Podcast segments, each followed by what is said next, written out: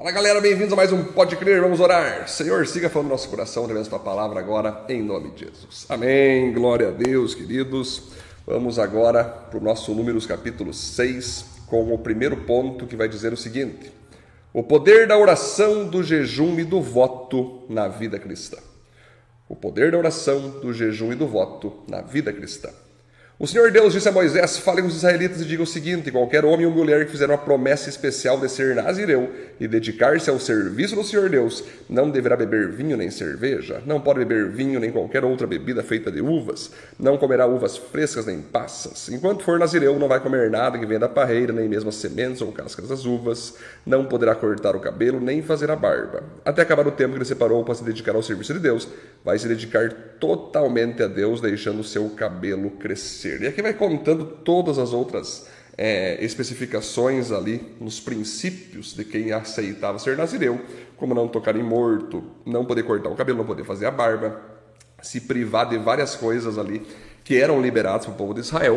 Mas a grande questão aqui é o seguinte, queridos: nós temos que entender que naquela época, né, e ainda podemos trazer para os dias de hoje tranquilamente, existia os nazireus. Existiam os nazireus. Tem pessoas que eram nazireus naquela época a vida inteira, alguns que ficavam nazireus por algum tempo. Né? Alguns ficavam um ano, outros ficavam seis meses, outros ficavam cinco anos, dez anos, e outros ficavam a vida inteira.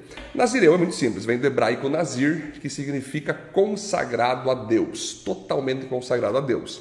Então, Nesse voto, era necessário que o homem, ou a mulher, no caso, né, deixasse nesse tempo onde ela se entregava para ser nazireu, o cabelo comprido. Então era a vida inteira nazireu, a vida inteira cabelo comprido, não poderia cortar o cabelo. Né? Os homens também, para os homens nesse caso, tinha que deixar a barba crescer e não poderia cortar, se fosse a vida inteira vida inteira com barba, vida inteira aí com cabelo comprido. Mas a maioria das pessoas ali faziam tempos parcelados. Alguns faziam um ano, outros faziam dois anos, e assim, quando terminava o tempo de consagração total a Deus, eles cortavam o cabelo, cortavam a barba, voltavam a comer as comidas que não poderiam ser comidas, né? as bebidas que não poderiam ser bebidas, porque eles ficaram um tempo dedicado a Deus, buscando mais intimidade com Deus, buscando talvez uma resposta de oração, uma sabedoria, algum tipo de ação de Deus em alguma situação. Né? Então, que interessante isso, queridos, olha só.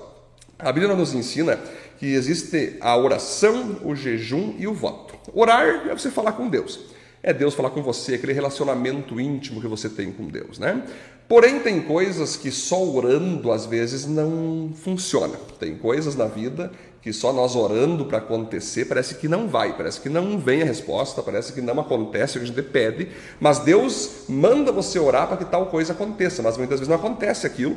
Aí tem a outra ação que é o jejum. O jejum, então, ele traz mais um reforço. Quando você jejua, então você tira o pão, você tira ali alguma comida, você tira alguma bebida. Lembrando que não existe jejum de rede social, ou jejum de sair em algum lugar. Não, não.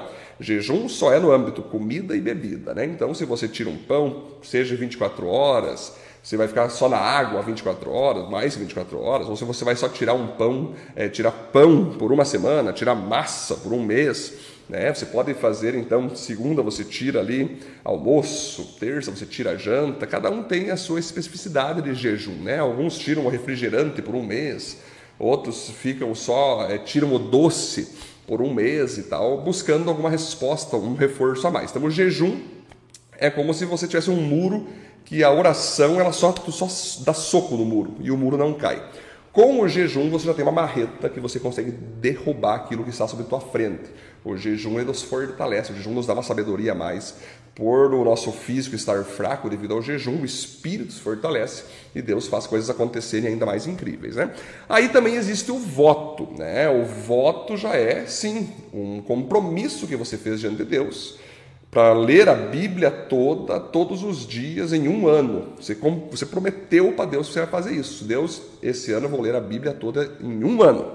Né? E eu vou acordar três da manhã e vou ler das três às quatro, por um ano. Né? Você fez um voto então para Deus. Você vai ler a Bíblia em um ano, iniciando as suas leituras todos os dias das três às quatro. Você fez um voto a Deus. Deus recebe esse voto Aí cabe a você cumpri-lo, né? não sair em nenhum momento desse seu compromisso que você fez, aí você faz esse voto. Outro voto também pode ser no próprio, no próprio corpo físico. Deus, eu vou ficar aí um ano sem cortar o meu cabelo, como voto ao Senhor, até que se cumpra tal coisa. Vou ficar um ano aqui, Deus, né? É um ano que eu tiro de cabelo comprido, buscando que se cumpra tal coisa. Aí você fez um ano ali, né? Você consagrou, você orou a Deus, você pediu para o teu pastor te abençoar, que é bom o teu líder, o teu pastor abençoar esse voto, você comunicar as pessoas também ao teu redor, para que não achem estranho tu crescendo o cabelo, né? O pessoal vai saber que tu está de voto. Então, quando terminar aquele um ano, você corta o teu cabelo. Existem outros tipos de voto que só se corta o cabelo quando acontece tal coisa. Alguns fazem um voto, então, um ano buscando acontecer alguma coisa. Se aconteceu ou não aconteceu, a pessoa corta o cabelo igual e espera acontecer, e se não acontecer também, pelo menos ela fez o voto. Mas tem votos que são feitos até acontecer tal coisa. Olha, Deus, eu vou ficar de cabelo comprido até acontecer tal coisa. Quando acontecer, eu corto. É um outro tipo de voto. Existe o voto de deixar a barba crescer também, né?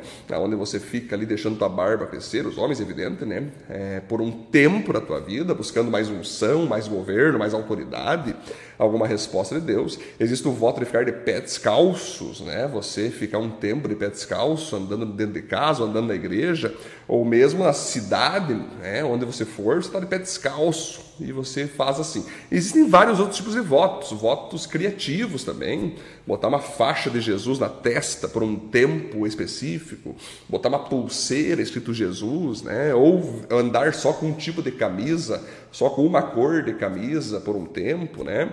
Então são votos que você faz a Deus ali, buscando mais intimidade. E a gente chama isso no Antigo Testamento de voto de Nazireu. Né? Você veja que aqui, por exemplo, eles não podiam tomar vinho, não podiam tomar nada que viesse da uva, né? não podiam comer determinadas comidas. Por quê, queridos? Porque o voto, Deus não obriga nenhum cristão a fazer voto, Deus não obriga nenhum cristão a fazer jejum.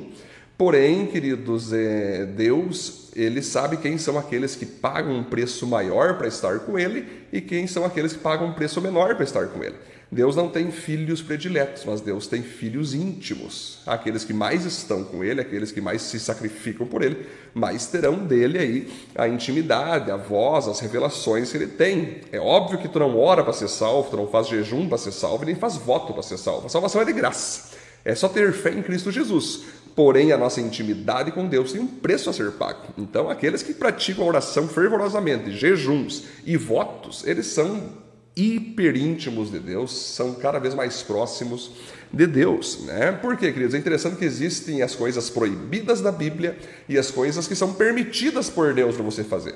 É permitido um cristão jogar futebol? É, pode jogar. É permitido um cristão olhar filmes? Pode olhar. É permitido um cristão tomar vinho? Pode, só não pode se embriagar, né? É permitido um cristão comer carne à vontade? Pode, é permitido. Isso é, isso é tranquilo. Deus permite tanto cristão como não cristão. Não é pecado isso, né?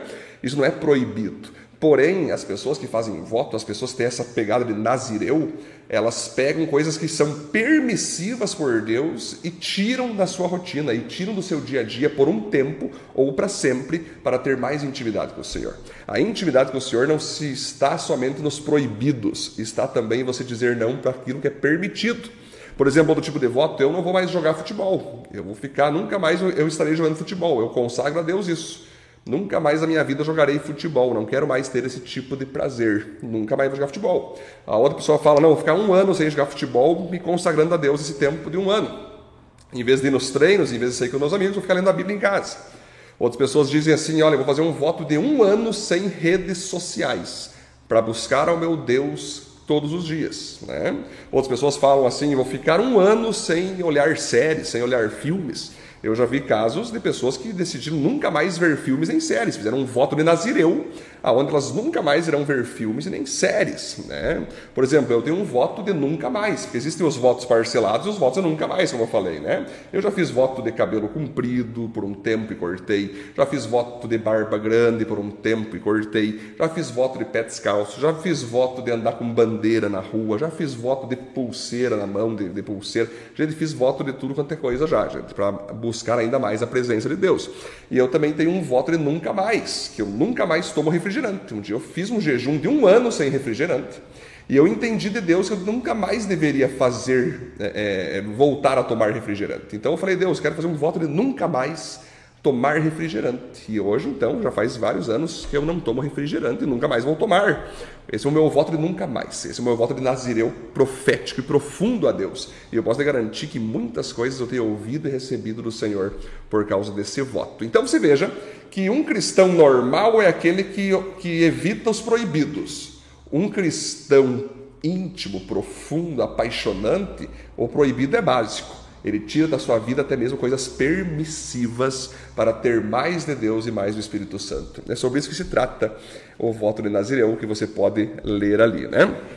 Ponto 2, número 6.